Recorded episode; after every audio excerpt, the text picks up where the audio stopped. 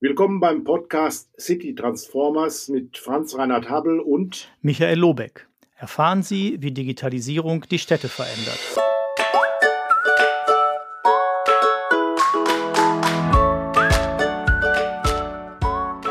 Da sind wir wieder mit dem Podcast City Transformer. Auch im neuen Jahr geht es weiter. Wir, das sind Michael Lobeck und, und Franz Reinhard Habel. Hallo Michael, freut mich, dass wir wieder hier zusammenkommen und äh, uns über die Themen ja, Digitalisierung, Modernisierung der Verwaltung im weitesten Sinne austauschen.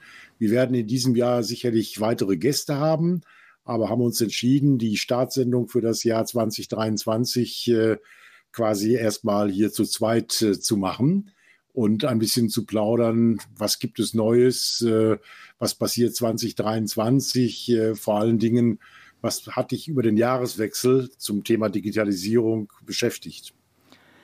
Ja, ich habe ganz, ganz viele Sachen. Ich habe tatsächlich nochmal so für mich so einen Rückblick gemacht. Ich habe auch so ein bisschen geguckt und gesucht, was war denn letztes Jahr irgendwie besonders in diesem Thema. Eine Sache ist mir direkt eingefallen. Ich habe das Gefühl, ich bin von digitalen Zwillingen langsam umgeben. Also das scheint der, äh, der Renner zu sein. Ich habe das Gefühl, alle wollen digitale Zwillinge. Also nicht nur München, Hamburg, Leipzig in der Kombi bei dem Smart City Wettbewerb des Bundes, sondern ich habe das Gefühl, auch äh, Städte ganz unterschiedlicher Größenordnung alle machen. Also jetzt mindestens mal ein 3D-Stadtmodell und dann aber bitte eigentlich auch so, dass man da noch ganz viele Informationen hinterlegen kann von äh, weiß ich nicht, Grundwerten über Immobilienpreise und was auch immer und Kindergärten eh und also all die Dinge, die man sich so vorstellen kann. Also, weiß nicht, erlebst du das auch in den Kommunen, in denen du bist, dass, dass du das Gefühl hast, das ist ein Thema? Ja, das stimmt. Also mit denen wir Kontakt haben, äh, ist das Thema digitaler Zwilling und Datenplattform sind die beiden zentralen Themen, mit denen man sich jetzt beschäftigt, weil man äh, ja feststellt, wenn man einzelne Verfahren optimieren will, wenn man mit Daten arbeiten will, braucht man eine Basisstruktur, wie man das organisiert, wie man verschiedenste Informationen miteinander verbinden kann. Und deswegen ist dieses Thema äh, zunächst erstmal Datenplattform wichtig, aber auch der digitale Zwilling, eben Objekte auch äh, digital abzubilden und damit steuern zu können im weitesten Sinne.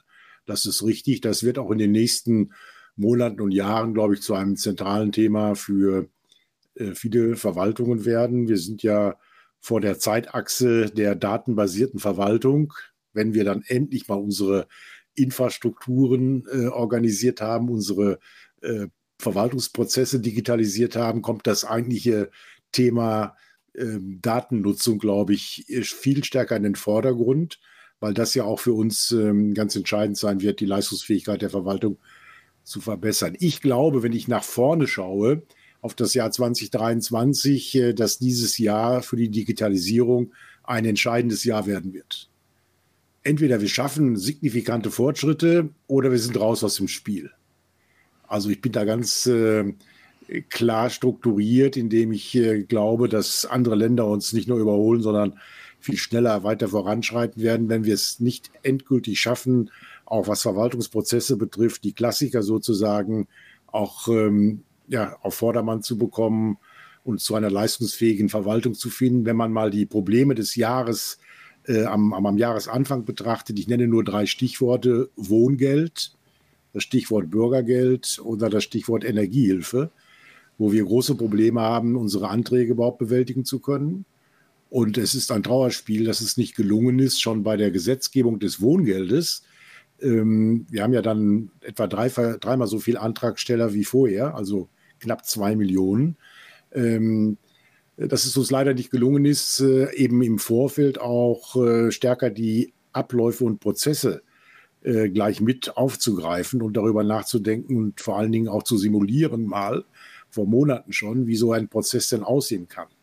Ähm, hier sind die Kommunen äh, leider eben nicht äh, vom Bund in Anspruch genommen worden, äh, hier mitzuwirken, auch an den Verfahren und Rahmenvorschriften. Und das fällt uns jetzt auf die Füße. Also es ist äh, kaum vorzustellen, dass in einzelnen, ähm, in einzelnen äh, Verwaltungen die Anträge bis zu einem halben Jahr Bearbeitungszeit haben werden. Bis zu einem halben Jahr. Und das jetzt im Jahre 2023. Der, jetzt hast du von der Grundsteuer noch gar nicht gesprochen. von der Grundsteuer noch gar nicht gesprochen. Die kommt hinzu, aber auch Bürgergeld und Energie. Ähm, äh, fordern uns ja im Einzelnen heraus. Und was mich äh, dann äh, nicht überrascht, aber was ich natürlich wieder typisch finde, ist, was ist der Ruf? Der Ruf nach, nach mehr Personal. Wir brauchen mehr Personal. Äh, anstatt zu überlegen, wie können wir eben durch digitale Prozesse ähm, eben die Verfahren wesentlich schlanker machen und einfacher machen. Immerhin hat der Wohngeldantrag heute noch ähm, ja, 14 Seiten, die ausgefüllt werden müssen. Wir haben ja keine Ende-zu-Ende-Digitalisierung in vielen Bereichen. Die Dinge werden ausgedruckt in der Verwaltung, werden dann händisch bearbeitet. Gilt übrigens auch fürs BAföG. Gerade beim BAföG haben wir auch einen solchen Stau. Ähm, ich weiß aus guter Quelle, dass viele Anträge, die online gestellt werden, wir haben ja seit 2019 die Möglichkeit, BAföG-Anträge online zu stellen. Diese Anträge in der Verwaltung dann aber ausgedruckt werden, ähm, um sie dann bearbeiten zu können. Und das führte äh, im norddeutschen Raum dazu, dass äh, man auf einmal kein Papier mehr hatte, weil das Druckerpapier ausgegangen war. Man musste zu anderen Abteilungen gehen und sich Druckerpapier leihen. Und das im Jahre 2022, sage ich mal. Ich fand ja interessant äh, bei unserem letzten ja. Gespräch mit Herrn Kütschük, ähm, da haben wir ja auch nochmal dieses Thema besprochen, also zum Thema OZG, ne? weil ich habe mir auch aufgeschrieben, es gibt so vier Punkte, da sage ich gleich, vier Punkte, wo ich so immer noch nicht quasi äh, stehen habe. Ähm, einer ist OZG-Umsetzung. Ähm, und ich fand aber interessant, das Argument von Herrn Kütschük zu sagen, also selbst wenn wir es jetzt ausdrucken, wir können auf jeden Fall dem Bürger nicht mehr zumuten, dass er es ausdruckt, sozusagen.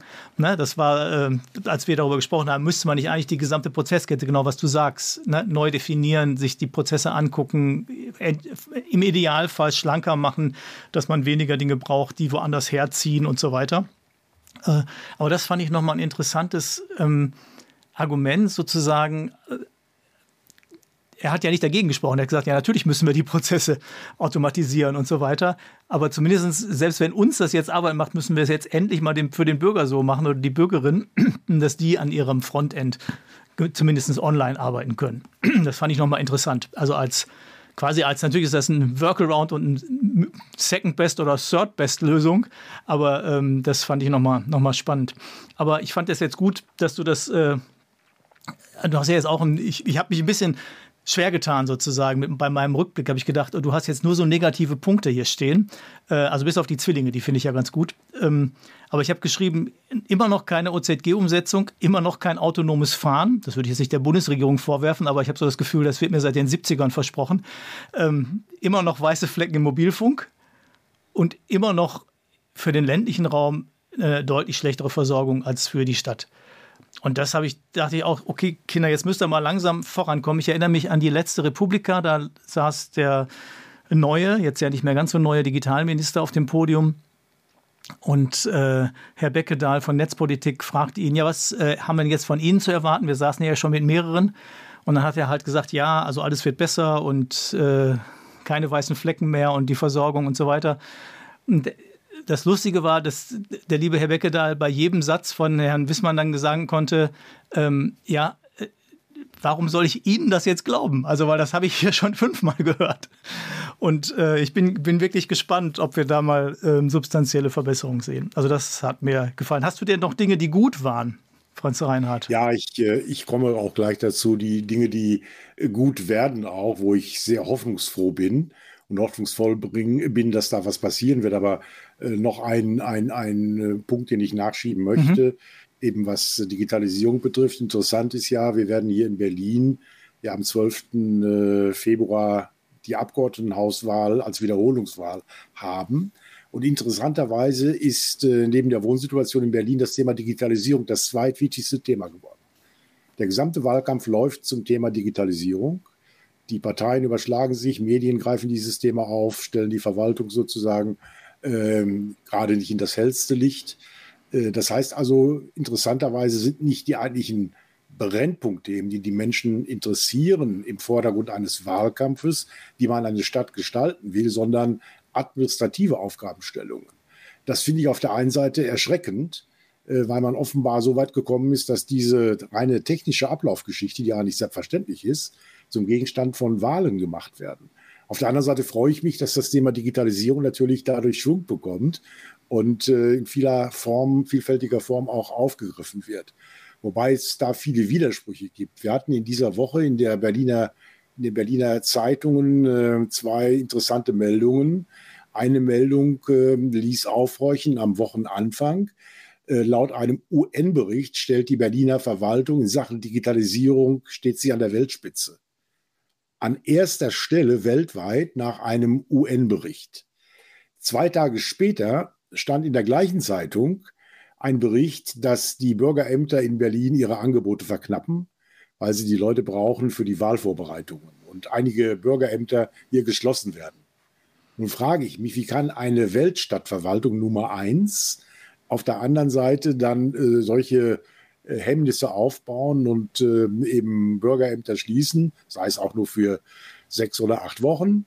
Äh, das steht in einem direkten Widerspruch. Also ich wundere mich nicht, will aber deutlich machen, dass, und das ist das Positive, sage ich mal, an dieser Debatte, dass wir uns dann doch stärker jetzt auch, ähm, auch in Gesprächen der Bürger untereinander mit der Berliner Verwaltung beschäftigen. Und das kann vielleicht eine Signalwirkung haben, auch äh, auf andere Städte in Deutschland, dieses Thema jetzt äh, doch stärker zu forcieren. Und äh, letztlich ist Verwaltung natürlich auch ein wichtiger Standortfaktor, auch in dem Sinne für Unternehmen, für wirtschaftliche Entwicklung. Und ich glaube, das meinte ich damit, dass wir nur noch ein Jahr haben, um äh, unsere Mängel anzugehen und besser zu werden. Äh, das mal so zur äh, Kritik jetzt über den Jahreswechsel. Ich möchte auch kein Bashing betreiben jetzt, aber man muss die Dinge ja beim Namen nennen, man muss auch Klartext reden. Ne?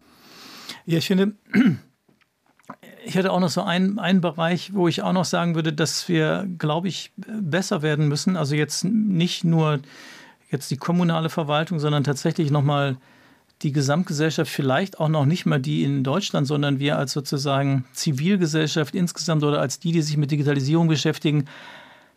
Weil immer noch ist es ja so, dass man fast täglich die Zeitung aufschlagen kann und man liest sozusagen zum Thema Datensicherheit und Datenschutz über Dinge, die man eigentlich nicht lesen möchte.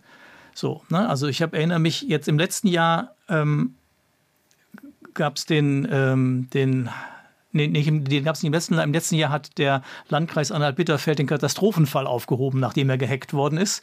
Ähm, und ähm, jetzt scheint da alles wieder normal zu laufen, aber das war ja tatsächlich eine heftige Sache. Und jetzt vor kurzem äh, ist die Uni Duisburg-Essen, äh, ist ihr das gleiche Schicksal widerfahren. Und äh, in einem Hack vom Ende November waren jetzt gerade irgendwie Daten im Darknet angeboten, weil die Uni auch gesagt hat, nee, wir bezahlen auf gar keinen Fall irgendwas.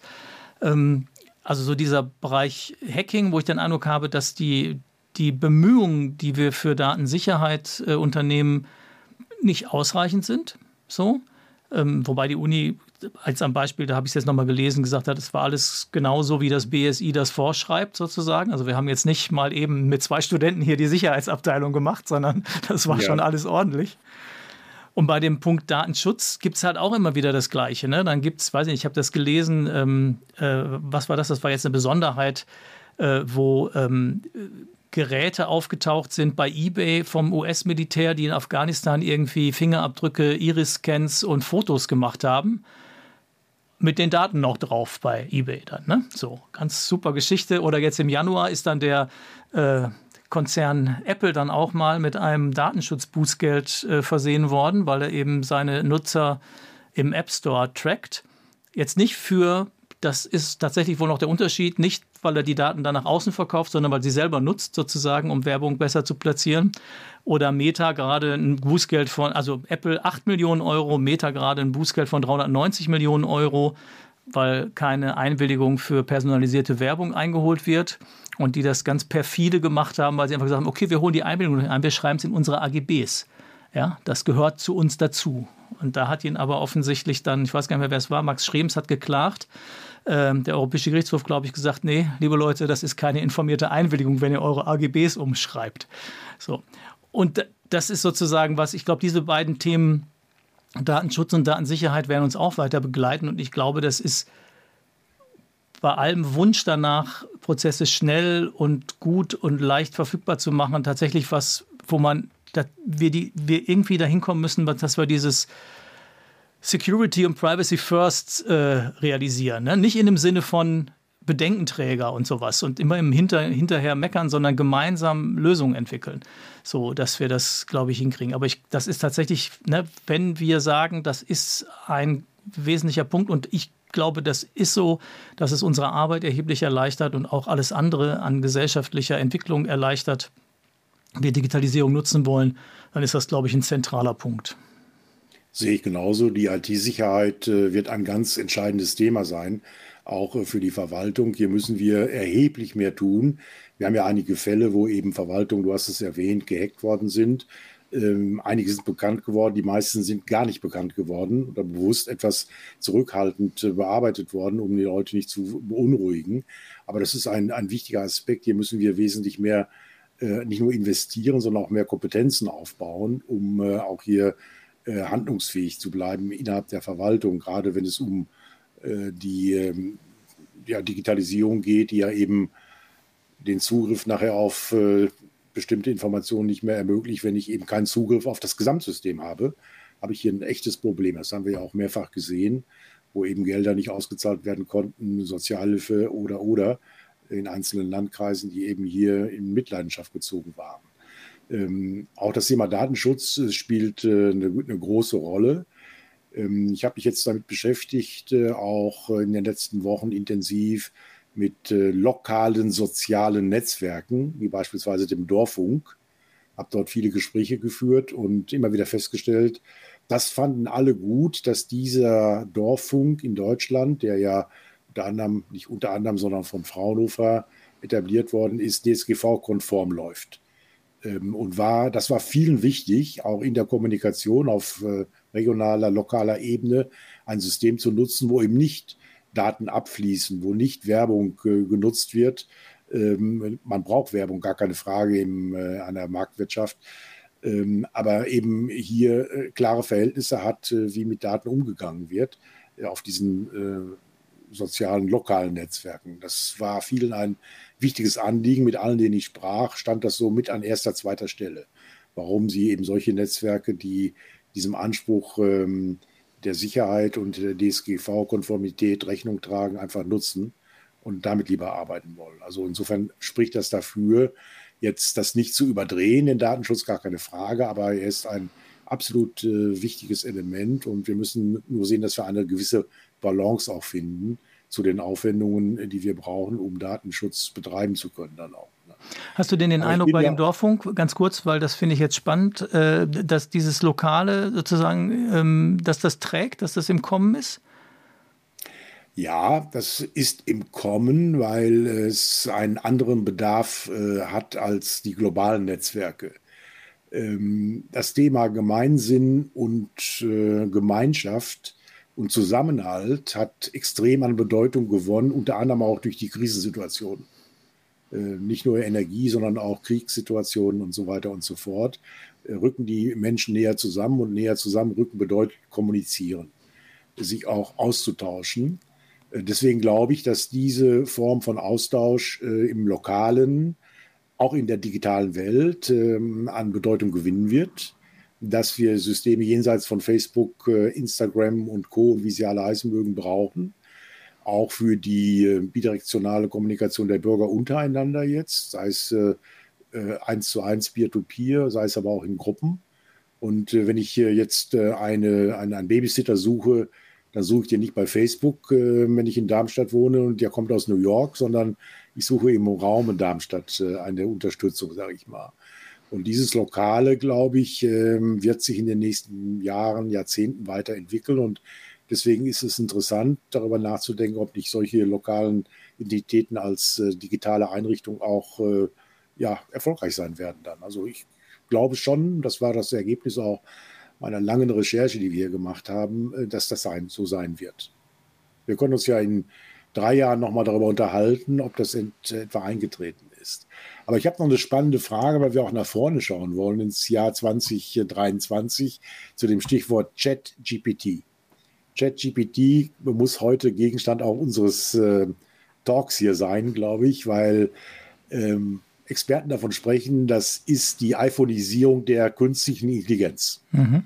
Ähm, auch von der Relevanz und Bedeutung her. Ich äh, war von Anfang an jetzt dabei, äh, nutze auch zu Testzwecken dieses System. Und du weißt, ich schreibe ja alle zwei Monate eine Kolumne äh, in der Zeitschrift Kommunale, dem Magazin und habe mich heute äh, entschieden, meine Kolumne durch Chat äh, GPT schreiben zu lassen. Ich habe sie auch schon fertig. Hatte nur vier Minuten gedauert.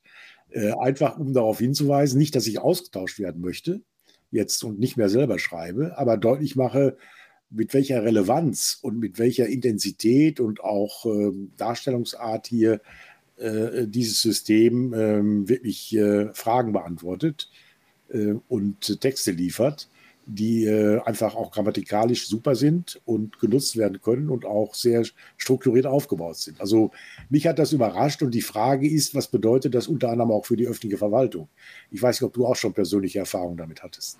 Nee, persönlich noch nicht tatsächlich. Ich habe bisher nur viel darüber gelesen, sozusagen auch äh, über die, also auch schon Texte gelesen, die sozusagen das Programm äh, geschrieben hat. Und auch schon die, letztens gab es eine, eine, ich weiß gar nicht mehr in welcher Zeitung, eine Überschrift zu sagen, die, die Unis kriegen jetzt halt große Schwierigkeiten, weil ähm, sie würden, zum Teil würden sie jetzt erkennen, dass das äh, die KI geschrieben hat, weil die Arbeiten besser sind als die Studierenden, die sonst schreiben.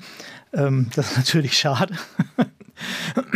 Und dabei auch noch aufgefallen, also ich glaube, das ist tatsächlich ein ganz, ganz zentrales Thema natürlich, was das leistet und äh, was, das, was das bringt, wie wir damit umgehen.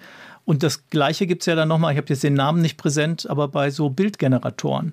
Ne? Das ist ja auch inzwischen ja. möglich.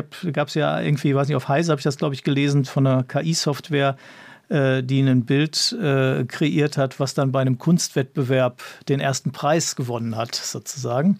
Das ist, die Hälfte ist dann nachher über den Künstler oder den Einreicher hergefallen und die anderen fanden es ganz witzig. So. Ähm, und er sagt halt, ja, das war ja nicht ausgeschlossen, das stand ja nicht dabei, sozusagen, mit welchen Mitteln ich dieses Bild erzeuge. Und dass das halt die KI ist, dann ist das halt so. Ähm, ja, und das ist tatsächlich eine, finde ich, sehr, sehr spannende Frage. Ob, äh, und ich bin mal gespannt, was du für Rückmeldungen bekommst. Aber du bist jetzt hier noch echt, oder? Das ist jetzt nicht, äh, nicht ja, dein ja, Avatar, der, der von äh, GPT der gesteuert wird. Sozusagen äh, 1.0 kann man sagen, also in der realen Version hier gerade auch im Talk mit dir, keine Frage. Interessant ist ja auch, wie ja, viele Deutsche äh, auch äh, jetzt dazu stehen und äh, teilweise nach Verboten rufen. Wir haben ja auch in New York, glaube ich, im Bereich der Schulen ein Verbot inzwischen. Und hier wird natürlich auch darüber nachgedacht, das zu verbieten bei Arbeiten von Schülerinnen und Schülern, weil das kaum äh, erkennbar ist, ob die Schülerin nun selber geschrieben hat. Teilweise erkennbar deswegen, weil es besser ist, sicherlich.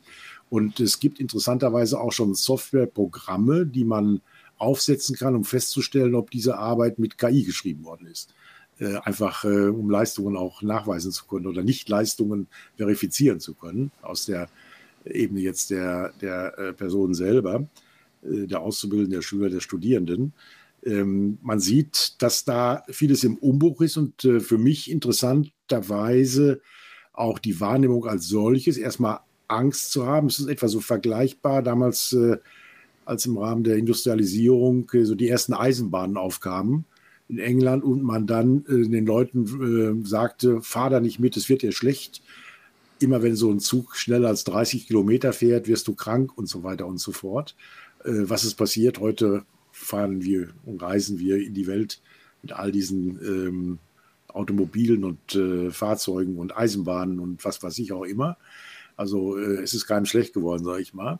Also die Frage ist, wie gehen wir damit um? Und wichtiger wird ja vielleicht sein, auch die Methodik, was dahinter steckt und wie das Ganze funktioniert, äh, den Menschen und den Schülerinnen und Schülern zu vermitteln, äh, damit einfach äh, man sehr, ähm, wie soll ich sagen, auch ähm, vom Werteverständnis her und äh, von der Art des Zugangs zu diesen Technologien eben ähm, jetzt nicht allzu viel von denen erwartet, dass sie das für sich machen, sondern eben dieser menschliche Aspekt der Entscheidung und so weiter einfach bestehen bleibt.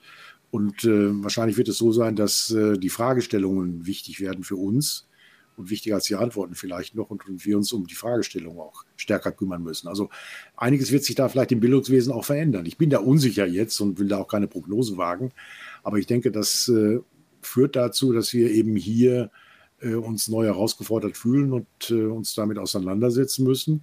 Für die Verwaltung, glaube ich, bedeutet das auch, dass wir Möglichkeiten haben, vielleicht unsere Bürgerkommunikation dazu vereinfachen. Das System ist in der Lage, nicht nur Texte zu schreiben, sondern auch Softwarecodes äh, oder Codes zu generieren und Chatbots zu schreiben, ähm, die man dann sofort nutzen kann. Das heißt, wir haben hier einen zusätzlichen Gewinn an Geschwindigkeit, glaube ich, auch in all diesen Bereichen, die wir wertvoll nutzen könnten dann. Ne? Ja, zumindest auch der, der, der, Punkt Chatbot, den du ansprichst, das ist ja tatsächlich, na, da, da beginnt es ja schon. Also es ist ja jetzt, äh, gibt ja schon viele Verwaltungen, die das einsetzen und wo sie einfach entlastet werden von Routine. Und je leistungsfähiger die Systeme im Hintergrund sind, natürlich werden sie nicht nur von Routine, sondern auch von allen möglichen anderen Anfragen entlastet. Ne? Also das denke ich auch. Tatsächlich würde ich sagen, das ist was beim, beim Ausblick ins Jahr, das wird uns beschäftigen. Und äh, da bin ich sehr gespannt. Ähm, also da sind wir jetzt, würde ich sagen, weiter schon als mit meinem am Anfang äh, ähm, bemängelten, noch nicht vorhandenen autonomen Fahren, habe ich das Gefühl, hier auf der Ebene ist die KI äh, schon leistungsfähiger. Da äh, kriegen wir schon Ergebnisse, die also beeindruckend sind auf jeden Fall. Die sind natürlich in anderen Bereichen auch noch mal ein bisschen, ähm, also wenn man diese Leistung sieht, wie beeindruckend sie ist, kann sie natürlich an der einen oder anderen Stelle auch schon Sorge bereiten, weil wenn man sich dann vorstellt, dass die auch in Kriegssituationen äh, eingesetzt wird, dass autonome Waffensysteme KI gesteuert Dinge tun können, da muss man sich ja auch nochmal drüber nachdenken, was das heißt und wie man damit umgehen kann. Ne? Ich habe gerade gelesen, dass irgendwie China jetzt ein erstes autonomes Drohnenträgerschiff in den Betrieb nimmt. So, ja, das also autonom auf den Weltmeeren fahren, so bisher so den Testbetrieb, aber autonom auf den Weltmeeren fahren soll und dann auch autonom Drohnen in die Welt schicken kann und wieder aufnehmen kann, sozusagen. Also kein Flugzeugträger mehr herkömmlicher Art, sondern ein autonomes Drohnenträgerschiff. Also auch da wird uns einiges, glaube ich, blühen, so, wo man gucken muss, was man damit, damit machen kann. Ein, ein Ausblick, den ich habe, der ist ganz kurzfristig für 2023, der ist auch ganz schlicht. Er bezieht sich wieder auf das äh, OZG. Am äh, 28. Januar kommt die nächste CT raus. Also ich kriege jetzt kein Geld für diese Werbung. Das ist nur, weil ich die Zeitung öfter lese und ganz schätze. Ähm, und die stellt die Frage digitale Verwaltung, was geht? Und die will sich dann mal angucken, ähm, wie das mit dem Online-Zugangsgesetz so alles lief. Wir prüfen, wie schlecht das wirklich geklappt hat, heißt die, die Formulierung. Was geht tatsächlich und was geht holprig oder gar nicht. Und das finde ich mal spannend, wenn da mal so jemand, der eigentlich aus, einer, aus der Digitalisierungsecke kommt, da drauf guckt und jetzt nicht so einen Verwaltungsblick hat, äh, sich mal anschaut, wie das geht. Aber im Kern frage ich mich da auch bei dem äh, für 2023, also 2022, die Frist hat ja nun nicht so ganz geklappt mit, dem, mit der Umsetzung. Und ich bin gespannt, wie wir dann in 2023 äh, da weiterkommen. Jetzt nicht so sehr, weil mich, mir wichtig ist, wie viel Prozent wir dann erreicht haben, sondern eher, wie du auch am Anfang sagtest, dass wir dann mal substanziell äh, an einigen Punkten Fortschritte erzielen und auch mit dem Gedanken, mit dem wir da reingehen, sozusagen, dass wir ein bisschen anders gewichten. Vielleicht, äh, ich weiß nicht genau, ob wir jetzt Sicherheit und Performance gewichten oder äh, ähm, natürlich soll die Verwaltung sich weiter an, an Recht und Gesetz halten. Die soll jetzt nicht mal irgendwas ausprobieren, was, was schön klickbunt ist, sondern, sondern sie soll dann schon vernünftige Sachen machen. Aber ich habe das Gefühl, dass es an der einen oder anderen Stelle da ein bisschen mehr ja, Experimentierfreude, will ich mal sagen, und auch die, den, ähm, den Mut auf althergebrachtes vielleicht auch zu verzichten. Bei den angesprochenen 14 Seiten Wohngeld, vielleicht brauchen wir auch, ich bin mal optimistisch, zwei Seiten davon nicht mehr. Ja, ja, ich bin auch grundsätzlich optimistisch und äh, glaube auch daran, dass äh, wir weitere Fortschritte da erleben werden. Zumal wir in den letzten zwei Jahren, als wir uns mit dem OZG dann intensiv beschäftigt haben, auch viele Dinge festgestellt haben, die man hätte von Anfang an anders machen müssen. Das heißt, wir haben ein anderes, wie sagt man so schön, Bewusstsein inzwischen. Und wir haben auch immer mehr Mitstreiter, die äh, Defizite erkennen, die auch offen aussprechen, Klartext reden. Das bedeutet für mich, dass es einen Neustart geben wird und äh, wir uns dann auch, ähm, glaube ich, doch auf den Weg machen werden, den einen oder anderen Prozess auch zu verschlanken, vielleicht auch auf den Prozess ganz zu verzichten. Das Once-Only-Prinzip wird ja auch nochmal einen substanziellen Fortschritt bringen, indem eben Daten nicht mehrfach eingegeben werden müssen, die die Verwaltung schon hat. Ich weiß, dafür muss man die Register modernisieren, auch eine Herkulesaufgabe, alles richtig. Ähm, insofern sollten wir überlegen, wie wir vielleicht auch in Kooperationen stärker zu schnellen Ergebnissen kommen, indem nicht alle alle machen was äh, das Gleiche, sondern wir uns aufteilen und äh, uns spezialisieren und die Dinge dann zusammenfügen dann äh, und zusammenmontieren äh, um einfach äh, jetzt äh, Doppelarbeit noch zu vermeiden. Das äh, ist wichtig, wird ja vielfach gemacht. Das Land arbeitet, der Bund arbeitet, die Kommunen arbeiten an Dingen. Äh, da einfach ähm, gemeinschaftlich dran zu gehen und sich aufzuteilen, glaube ich, äh, Stichwort EVA-Prinzip, vielleicht in einer erweiterten Form, in einer beschleunigten Form, Äh, auch das wird sicherlich äh, auch zum Thema werden. Interessant ist ja auch nochmal einen Blick auf Smart City zu werfen. Ähm, das Thema, was uns beide ja auch ähm, ziemlich stark beschäftigt hat und auch weiter beschäftigen wird. Ähm, das Programm damals noch vom BMI ja initiiert mit den 73 Kommunen, die ja äh, knapp 780 Millionen Euro bekommen haben, äh, ist ja voll äh, quasi im Gange, wie man so schön sagt. Äh, aber es ist noch nicht viel Geld abgeflossen, auch ähm, Anfang des Jahres noch nicht, wenn man rückblickt. Die Frage ist, wie können die Mittel weiter genutzt und übertragen werden? Was ich feststelle, ich weiß nicht, ob du das bestätigen kannst, ähm, ich habe mit vielen Bürgermeistern und Landräten gesprochen, die eben auch äh, Projektpartner sind, also ein Smart City-Projekt machen. Ihr größtes Problem ist ähm, die mangelnde Change-Bereitschaft in der Fachverwaltung. Das heißt, äh, sie beklagen, dass sie zwar ein wunderbares Team aufgebaut haben, dieses Team, äh, dieses Thema insgesamt mit den verschiedensten Maßnahmen, die in der Strategie dargestellt worden sind, nach vorne bringen möchte, aber teilweise auf Widerstände in den Fachverwaltungen stößt. Ich sage mal etwas lapidar jetzt und überspitzt. Äh, der Bauamtsleiter sagt sich, was habe ich denn mit IT oder mit Digitalisierung zu tun? Das macht doch der Herr Mayer oder die Frau Müller, die wir dafür haben. Und das soll niemand machen. Ich habe hier Arbeit genug. Ähm, dann kommt hinzu, dass diese äh, Spezialkräfte, die eben als Taskforce dort arbeiten, teilweise auch eingestellt worden sind, äh, auch ähm, ganz gut finanziell ausgestattet sind und der arme Mensch im, in der Abteilung, der seit zwei Jahren auf seine Beförderung wartet, sagt, jetzt kommen die jungen Leute und wollen mir erzählen äh, und sind auch noch besser bezahlt, als, äh, als ich das hier bisher hingekriegt oder nicht hingekriegt habe. Das heißt also, da gibt es äh, Widerstände und das wird sicherlich eine der großen Herausforderungen sein, wie kann man das verbessern, wie kann man diese Kommunikation zwischen dem Team, sage ich mal, die Smart City macht, und diejenigen, die das gemeinsam auch nachher mit dem Team natürlich umsetzen müssen oder in der Fachverwaltung auch angehen müssen, wie man das lauffähig kriegt. Ich weiß nicht, ob du diese Erkenntnisse auch teilst, ob du sie hast und auch vielleicht schon Lösungen weißt dazu. Ne? Ja, ich nehme das ganz ähnlich wahr. Ne? Also es ist natürlich wie immer, es ist heterogen. Es gibt auch Fachverwaltungen, die das vorantreiben, ne? das ist auch klar. Aber ich glaube, dass es schon so ist, wie du das sagst. Es ist, ähm, man muss halt, es ist, es ist ein bisschen, finde ich, so wie beim, bei dem Klimawandel auch oder dem, dem, den Aktivitäten gegen die Klimakrise. Es, es geht irgendwann nicht mehr, sich einzureden, es soll alles so bleiben, wie es ist. Ja, ähm, und trotzdem wollen wir was Schönes Neues dabei haben. Sondern es ist klar, es muss sich was verändern. So, und das ist, finde ich, bei dem Punkt auch genauso. Und das sind, manchmal sind es natürlich Dinge, die dann also jetzt nicht nur so ein bisschen unbequem sind, sondern manche tun dann halt auch weh. Ne? Also ich habe letztens das Beispiel gehört, wenn ich eine, jetzt meine Akten alle digitalisiere und also auch zum Beispiel die Bauakten alle digitalisiere und zwar revisionssicher, dann kann ich halt, wenn der Verwaltungsgerichts, wenn das ich vom Verwaltungsgericht bin, nicht mehr nur fünf Seiten der hundertseitigen Akte vorlegen, sondern dann sieht der Richter schon, dass die auch hundert hat. So.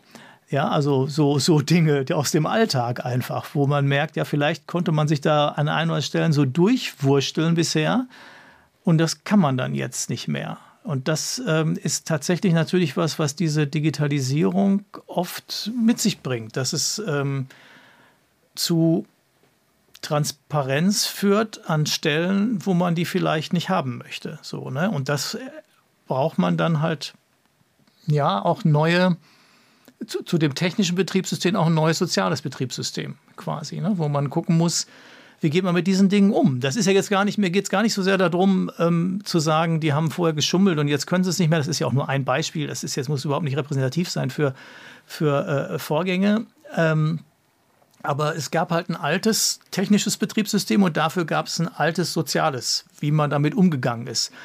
Und wenn wir jetzt aber neue Dinge haben, wo zum Beispiel tendenziell Dinge transparenter sein können, das heißt für andere einen tieferen Einblick in das eigene Arbeiten erlauben, dann brauche ich ein anderes Setting dafür. Da muss ich anders damit umgehen. Entweder ein stärkeres Selbstbewusstsein oder eine höhere kommunikative Kompetenz oder was auch immer. So, ne? Und das ähm, ist natürlich erstmal auch die Bereitschaft, genau wie du das schilderst, auch eben mich auf das Neue einzulassen. So, ne? Und nicht, ähm, ich habe überhaupt nichts dagegen, dass Leute Sorgen haben und dass die die auch formulieren und die sollen die auch einbringen. Das ist alles in Ordnung, aber die müssen sie halt einbringen in den Prozess des Neuen. Ja, dann kann man damit konstruktiv was machen und nicht quasi nur als Argument gegen das Neue. Ne? Ich finde total wichtig, ne, ich mache ja auch viel Bürgerbeteiligungsgeschichten, die Leute sollen ihre Dinge einbringen, weil nur dann können sie berücksichtigt werden. Das ist so. Aber sie müssen sie halt einbringen, damit sie berücksichtigt werden und nicht, um Dinge zu verhindern. Ja, so das finde ich ähm, immer einen ganz äh, konkreten das ist so, so mein, mein Blick darauf. Und ich, wie gesagt, ich kenne auch ähm, Leiterinnen vom Stadtplanungsamt, die das massiv vorantreibt. Ja? Die sagt, ich will das haben. Ja? Wir brauchen das. Wir brauchen hier den, den Zwilling sozusagen. Und der muss mehr können als Google. So, ja.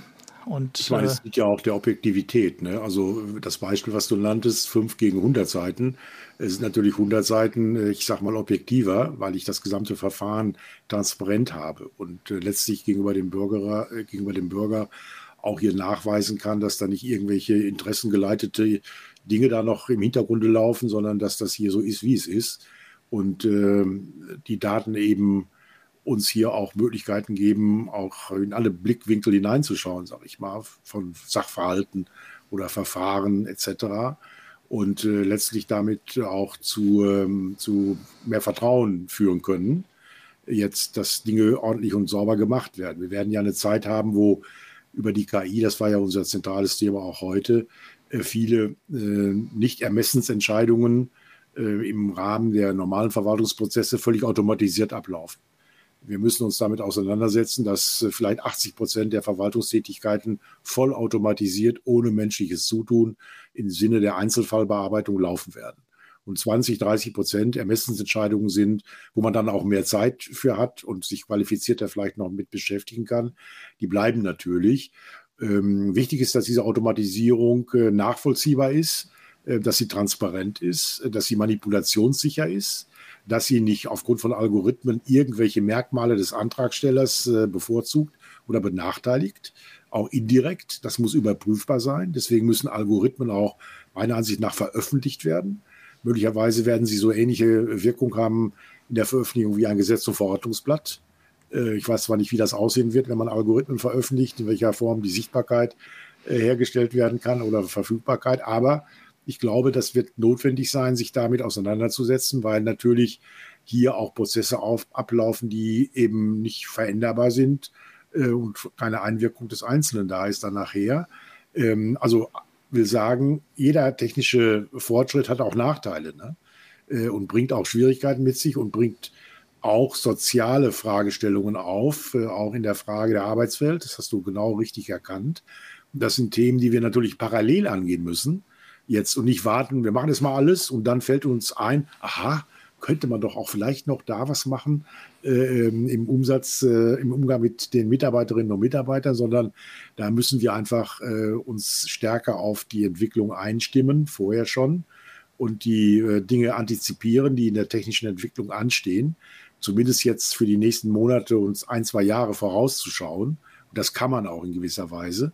Äh, was auf einen zukommt, bis auf so Ereignisse, die einfach nicht äh, erkennbar oder planbar sind und die äh, auch nicht gewünscht werden, sei es im Klimabereich oder auch in kriegerischen Auseinandersetzungen. Aber es ist richtig, Verwaltung hat da einen ziemlichen Auftrag jetzt, diese Dinge, weil sie ja auch letztlich den Rahmen für das Zusammenleben mit organisiert und stellt, jetzt hier ähm, neue Maßstäbe zu finden und die transparent zu machen. Also ich finde eine spannende Zeit, die uns die Technologie hier bietet. Auch viele Chancen, die wir damit haben, noch qualifizierter zu werden. Das mal so vielleicht als Abschluss für den heutigen Tag, bevor wir jetzt diese Sendung zu einer Doppelsendung machen. Wir sind nämlich, glaube ich, schon fast über der Zeit dann auch. Ne? Ja, ich finde auch, wir, ne, also es glaube ich, ist klar geworden, wir, wir, beide sehen, das sind spannende Zeiten, das ist gar keine Frage, auch mit großen Herausforderungen. Also ist nicht alles mal so ganz, kein, nicht nur ein entspannter Spaziergang, sondern es gibt tatsächlich viel zu tun. Ähm, ja, und ich finde gut, wenn wir diese weiterhin daran arbeiten, eine gute Zukunft zu gestalten. Ne? Und dazu ist, glaube ich, auch so ein Austausch gut, den wir versuchen hier in diesem Podcast immer wieder äh, zu führen, um zu gucken, wie blicken wir auf diese Entwicklung und auch dazu einzuladen, sich daran zu beteiligen. Ja, vielen Dank fürs Gespräch, Michael Leute. Ja, danke dir, Franz Reinhardt. Ja, und an alle Zuhörerinnen und Zuhörer auch vielen Dank fürs Zuhören. Und wenn Sie eine Idee haben, was wir besprechen sollten, schreiben Sie uns gerne eine Mail an info.habbelundlobeck.de, die erreicht uns beide. Und ansonsten gestalten Sie eine gute Zukunft.